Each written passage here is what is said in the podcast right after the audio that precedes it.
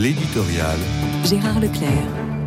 En ce week-end de Pentecôte, beaucoup de médias se sont intéressés au phénomène religieux. Ainsi, TF1 a consacré tout un reportage au pèlerinage de Chartres de ces milliers de jeunes attachés à ce qu'ils considèrent être la tradition de l'Église. Sans doute est-ce un phénomène qui intrigue, alors qu'on ne cesse de répéter que la France est en voie de déchristianisation.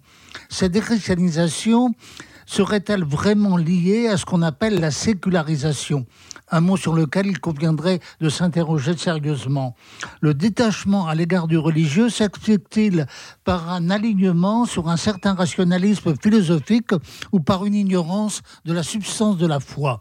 J'ai souvent évoqué cette réalité d'une perte de connaissances évidente par la raréfaction des réseaux de catéchèse. Et par ailleurs, est-il sûr que le rationalisme soit devenu la référence intellectuelle de la plupart de nos contemporains?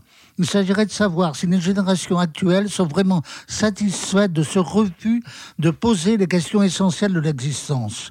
Je ne vois pas en quoi les confessions de Saint Augustin et les pensées de Pascal seraient aujourd'hui dépassées. Et la parole de Dieu elle-même.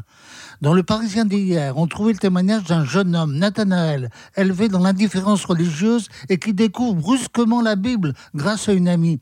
C'est une étonnante ouverture pour lui qu'il conduit à la messe alors qu'il n'avait aucune notion de liturgie.